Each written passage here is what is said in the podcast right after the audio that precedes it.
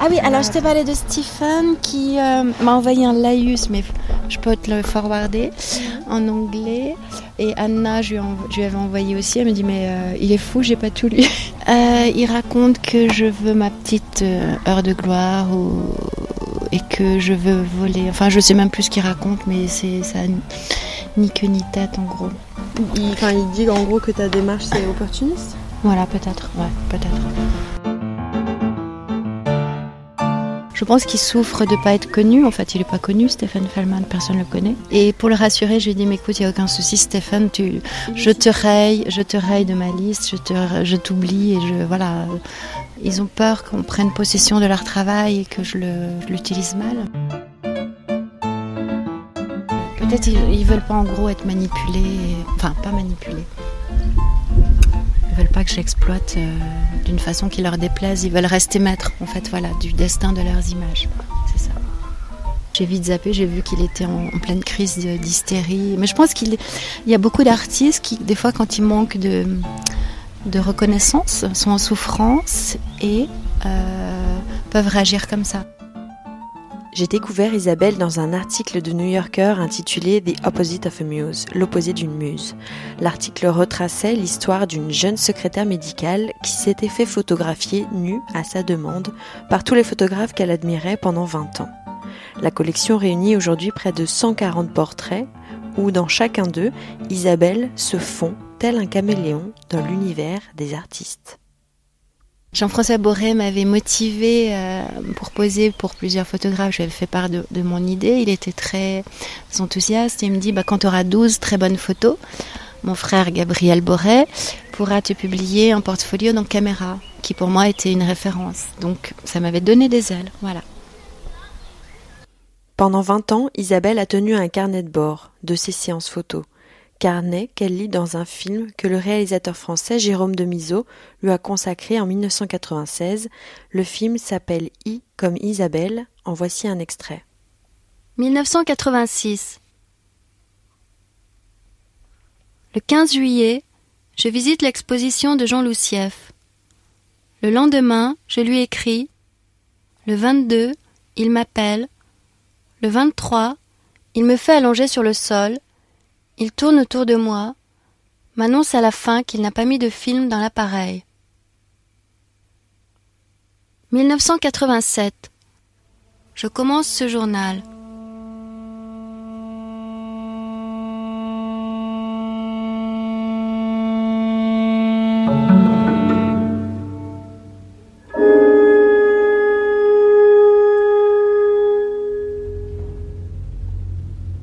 Le 23 juin, la rencontre de Jean-François Boré. Le 24, nu, désemparé, il me suspend à des anneaux, me demande de danser l'amour.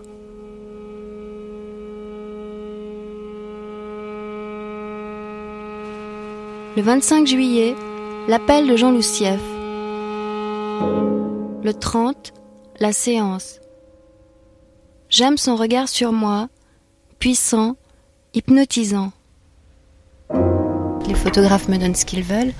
Moi, je demandais juste, euh, sur les conseils de Jean-François Boré, une signature. C'est un petit peu comme un enfant qui reconnaît, un, parent qui reconnaît son enfant. Parce que Jean-François m'avait donné ce, ce conseil précieux, tu vois, parce que beaucoup de photographes, pour peur, par peur de spéculation, ne signent pas, ne datent pas, te donnent, donnent au modèle un tirage plastique. Alors que Jean-François m'avait dit, tu leur demandes un tirage argentique, tu leur demandes de signer et de dater, c'est pour toi, c'est mieux. Si je n'étais pas leur admiratrice ou une, une amoureuse de la photographie, je ferais pas ça. Je pense que c'est facile de dire narcissisme comme ça, parce que c'est sûr, mais si c'était purement narcissique, euh, il y a, plus facile peut-être comme, euh, entreprise que, d'aller solliciter des photographes, parce que c'est pas évident hein, de les motiver, de, voilà. Après, si c'est narcissique, t'as pas besoin de faire appel à, des photographes, tu peux faire ça toi-même dans ton coin. Enfin, pour moi, c'est facile. Comme euh, il y a sûrement une part de narcissisme, mais c'est pas pour moi, c'est pas le moteur le narcissisme. Voilà. C'est juste une façon, moi, d'être en contact avec eux et de, composer avec eux une photographie, parce que le modèle participe à la, création de l'image.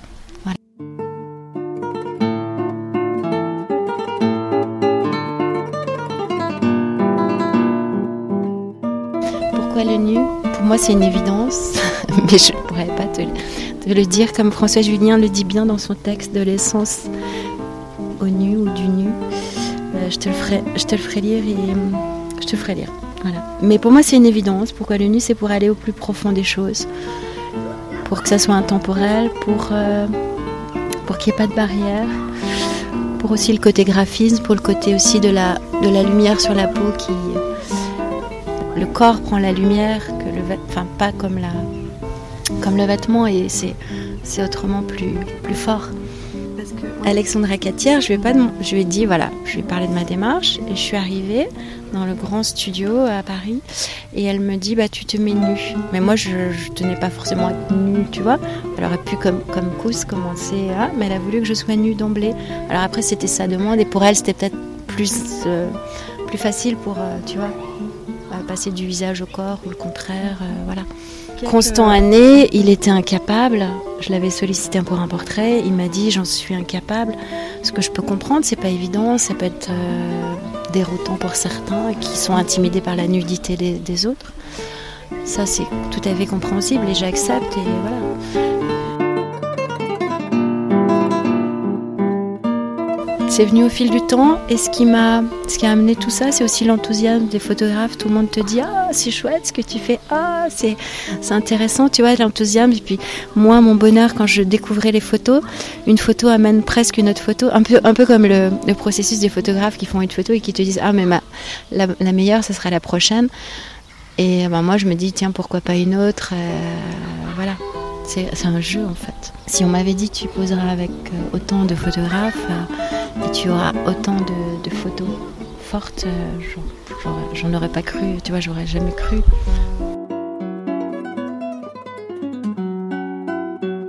Alors, je vais te montrer, il existait un, livre qui s'appelait Le Dictionnaire des photographes, qui était fabuleux, où tu avais, toutes les adresses d'Irving Penn, de, soit leur adresse perso, soit leur studio. Et donc, si je trouvais pas leur adresse dans cette Bible, qui était disponible à la, au Centre Pompidou, à la librairie du Centre Pompidou. Donc j'allais, j'allais très souvent là-bas, je, je, reprenais toutes les adresses tu vois, qui m'étaient utiles. Après, comme j'avais connu euh, Jean-Claude Lemagny, je lui écrivais, il me communiquait les adresses que je voulais. Jean-Claude Lemagny, le, le conservateur photo de la Bibliothèque nationale de France ou bien j'écrivais à la MEP, ou je téléphonais à la MEP, Maison européenne de la photographie. J'avais connu Joël Brard aussi qui était venu voir mes photos. Il me donnait via la MEP, enfin c'était pas la MEP à l'époque, avant c'était par audiovisuel, il me donnait les téléphones ou les adresses. Enfin tu vois, j'arrivais à, avec des recherches, il n'y avait pas internet, mais en cherchant, tu... il y a des gens qui étaient sur le bottin comme Willy Ronis. Tu vois, il avait son adresse, oui, son téléphone, il répondait à tout le monde, Willy. Donc euh, voilà, annuaire, Dictionnaire des photographes, BNF, Paris Audio, puis MEP. Paris Audio, voilà, plus longtemps. Euh, après, de photographe aussi en photographe, des fois, il me passait le, téléphone. C'est vrai, ouais. Après, les mails, c'était autre chose. Avec les mails. Parce que tu vois, j'ai gardé toute la correspondance des manuscrits, forcément, manuscrits, correspondance. J'ai gardé les correspondances de. C'est parce que pour moi, c'était précieux aussi, c'est mon côté. Euh, mon côté fanatique, euh, je gardais ça et c'est autant précieux que certaines photographies. Les mails, c'est plus froid, tu vois. Tu as, juste une adresse, tu pas, pas la, la grâce d'une écriture. Le manuscrit d'Irving Penn, c'est précieux. Tu as, son, son écriture, de, Cartier-Bresson, de euh, toutes les lettres de Yann Saudek, de Tomio Seike. J'en ai, ai des, des, des, des, classeurs et des classeurs. Et les mails, c'est plus froid. Et puis tout se ressemble, tu vois, toutes les polices de caractère. Enfin, c'est. Pour se plonger dans les mails, il faut, faut, passer plus de temps. Robert Franck s'est tapé à la machine, mais tu sa signature, tu as. Il a écrit l'adresse, euh, il y a le timbre, enfin, c'est un voyage déjà. Il me racontait Je ne peux rien vous je ne peux rien vous promettre, mais les cookies chinoises vous promettent que le succès euh, le succès, la satisfaction vous seront donnés, quelque chose comme ça. Il me souhaitait plein de bonnes choses pour euh, le livre que vous êtes. Voilà, il me disait pour le livre que vous êtes en train de créer. Et j'étais, j'étais verte, un petit peu folle de rage, qui m'est répondu aussi enfin qui m'a pas répondu oui. Et donc euh, j'avais chiffonné sa lettre, je l'avais balancée contre le mur. Et Magdi Senadji me dit mais non mais c'est une très belle lettre de Robert Frank parce qu'il te dit pas non. Voilà donc euh, c'est vrai qu'après faut lire, tu vois entre les lignes et il me disait pas non.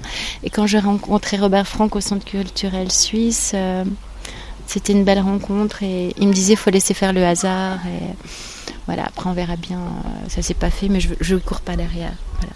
Whitkin j'y tenais un peu plus parce que j'aime bien les défis. Voilà. En quoi c'était un, défi euh, Parce que j'appartenais pas à son monde, parce que euh, Robert Mapplethorpe le considérait comme un des plus grands photographes vivants, et donc comme Mapplethorpe était très malade du sida et, euh, que son avis m'importait beaucoup parce que parce que j'admirais beaucoup Mapplethorpe. Voilà. Donc je me suis dit tiens, avoir une photo de, de de Whitkins un, un, beau défi et puis et puis parce que voilà, j'admirais, certes pas toutes, hein, mais certaines de ces photos sont, sont, sont magnifiques. Donc euh, il y a une profondeur, une, une, une, enfin, une intensité, une référence à l'histoire de l'art qui, qui, sont, qui sont incroyables. J'ai eu la chance qu'il ne me photographie pas avec des fœtus. des fœtus euh, conservés dans du formol ou voilà. Mais j'étais prête à tout. Hein. Mais j'ai eu beaucoup de chance parce que c'est une photo, on va dire, euh, douce. Sous mes talons, il m'a collé des petits talons euh, en forme de corne qu'il m'a offert après la prise de vue. Mais pourquoi? Pour ajouter une anomalie? Voilà, pour rajouter des vrais talons en os. C'est à propos du fétichisme du pied, tout un, tout un laïus là-dessus. La photo s'intitule The Negro's Fetishist.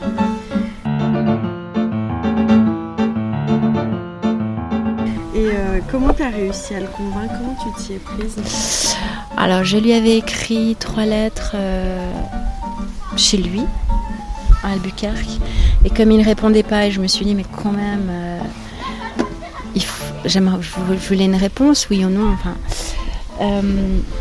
comme il me répondait pas, j'ai voulu le provoquer. Je me suis dit, voilà, vu son âge, je me suis dit, tiens, si je lui envoyais un, petit peu de sang. Et j'ai pensé au tube de sang et travaillant à l'hôpital, je me suis dit, tiens, je vais, je vais, peut-être ça va le, peut-être il va remarquer ça. Parce que je me suis dit, peut-être il reçoit beaucoup de courriers. Euh, et il a compris euh, l'importance, enfin pas l'importance de ma demande, mais il a compris ce que je voulais.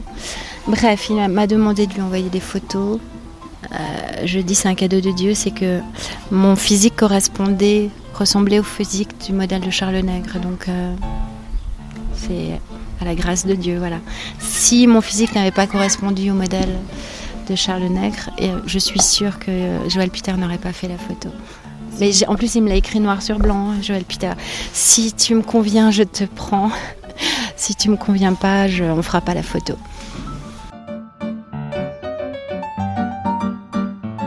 Moi, je me considère pas comme une artiste. J'ai une démarche artistique, ça j'en suis consciente, mais je me considère pas parce que la création, même si j'y participe, c'est euh, les photographes, c'est pas moi. Après, moi, je suis la collectionneuse qui, qui assemble les, les images et qui et qui les remet, comme tu dis, dans la lumière. Je suis euh, insistante avec plus avec certains qu'avec d'autres parce qu'avec certains ma demande est plus intense, plus forte qu'avec d'autres. Je suis plus attirée par leur travail, j'ai peut-être plus envie qu'avec d'autres. Mais euh, je n'irai jamais harceler un, photographe qui me dit non merci euh, parce que j'ai du respect pour eux et que je ne veux pas aller à. Puis ça, ça mène à rien si tu harcèles quelqu'un. Il faut que ce soit ensemble qu'on fasse quelque chose. Depuis que je suis toute petite, maman me disait que quand j'avais quelque chose dans la tête, je l'avais pas dans les pieds. et que c'était un peu difficile, mais voilà, c'est mon caractère. Ouais. Tous ceux qui m'ont dit non, comme Sophie Cal, à partir du moment où même Sophie Cal m'avait dit que j'étais peut-être trop opiniâtre, je lui ai plus jamais écrit. Alors dans une première carte, elle me dit oui, peut-être, mais plus tard. Donc pour moi, peut-être, c'est une porte ouverte. Donc voilà, de temps en temps, j'ai envoyé un petit courrier. Et puis après, dans un, jour, bah, comme ça, à la fin du liste, elle me met Sophie Cal, non. Tu vois, je lui mettais euh, projet, Sophie Cal, point d'interrogation. Elle me rajoute non. Euh, non, peut-être vous êtes trop opiniâtre. Trop opiniâtre. Désolée. Sophie Cal. Mais ça me va, c'est bon, elle veut pas, tant pis. Alors ma préférée lettre de refus c'est Mario Giacomelli parce qu'il me fait part de son refus mais qui, qui est forcé par la présence de sa femme et de sa maîtresse euh, qui sont très jalouses d'une éventuelle euh, prise de vue euh, de Mario avec d'autres modèles que sortis de l'entourage proche. la lettre d'Irving Penn aussi j'adore. Une petite carte. c'est très élégant, cher Dear Miss je la je n'ai pas retenu, mais c'est euh, merci de votre lettre, mais euh, je ne me vois pas dans vos plans, euh, sincèrement, Irving Penn. Mais alors, merci de votre offre généreuse, me dit-il. Voilà. je trouve ça charmant. qui d'autre Cartier-Bresson, c'était plus sec. Euh, merci de votre lettre, mais je n'ai pas besoin d'autres modèles. Cartier-Bresson, je l'avais pas sollicité pour une photo, mais pour un, pour un croquis, parce qu'à l'époque, il croquait beaucoup de, de, de nus, de corps. Voilà. Je me suis dit pourquoi pas, parce que c'est l'histoire de la photo, et je me suis dit ça, serait, ça pourrait être magique. Mais il était assez. Euh, je pense que c'est un personnage assez froid. Je ne sais pas, enfin peu importe, paix à son âme, mais euh, c'est pas ma réponse favorite, parce qu'elle est un peu brutale, mais en même temps, elle parle de l'être humain une, la façon de répondre décrit un personnage, comment ils sont dans le contact avec l'autre. Euh, tu vois, Mario, il, prend des gants pour dire non. Euh, Irving Penn, c'est très élégant aussi. Euh, merci, mais je, je, ne peux pas. Mais j'accepte et c'est charmant aussi. la façon de répondre, déjà, c'est poli. Sophie c'est plus sec, mais c'est pas, pas c'est non, et puis c'est clair, c'est net, et ça me va. Moi, ce qui m'intéressait chez Sophie c'était son côté. Je suis pas fan de ses photographies, plus de ses aventures, et je me suis dit tiens une aventure avec Sophie, ça pourrait être drôle, mais je suis pas amoureuse de ses photographies, comme tu vois, c'est une autre relation. Mais c'est plus son jeu à elle qui m'intéressait. Voilà, ses aventures m'ont toujours plu par rapport à ses photographies. Je suis pas fan de ses photographies, vraiment. Euh, mais c'est ça, paradoxalement. Elle, c'était plus pour vivre une aventure. Elle n'a pas voulu, c'est pas grave. Euh, il y a plus d'hommes qui m'ont répondu favorablement, mais c'est pas parce que je pense que j'ai contacté plus d'hommes que de femmes, mais que plus les hommes répondent plus facilement que les femmes, voilà. Euh, j'ai pas fait le calcul. Pour moi, homme ou femme, peu importe, euh, ça a vraiment pas d'importance. C'est photographe, j'aime votre travail. Homme ou femme, c'est pas, pas important. Pour moi, il n'y a pas photographe homme d'un côté, photographe femme de l'autre, c'est photographe. Pour moi, les choses sont claires, c'est la photographie avant tout. C'est pas pour euh, connaître un. Enfin, c'est pas pour une rencontre homme-femme ou femme-femme, non. C'est le but. Le but, c'est la photographie. Et ça, ça a été euh, compris par tout le monde Oui, euh, je pense. Je pense, pour moi, c'est clair.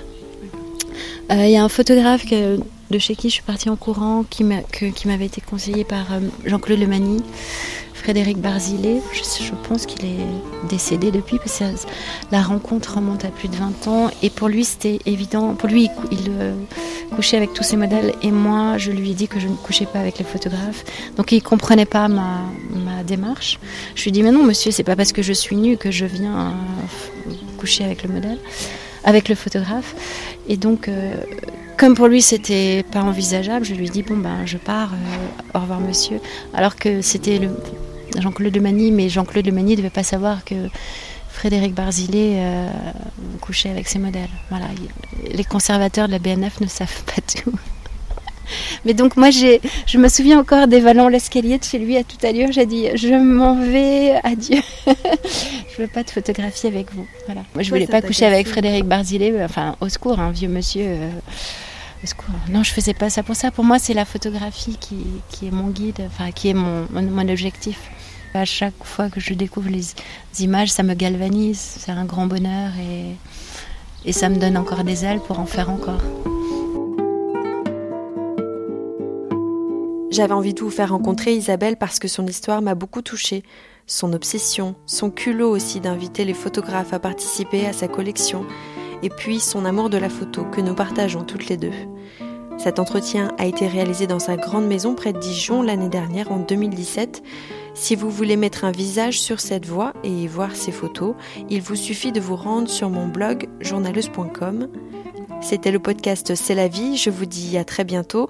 Dans le prochain épisode, je vous raconterai l'histoire d'une ex-gourou repentie, une Canadienne, ancienne leader spirituelle, qui se donne désormais pour mission d'aider les personnes à se défaire des croyances New Age.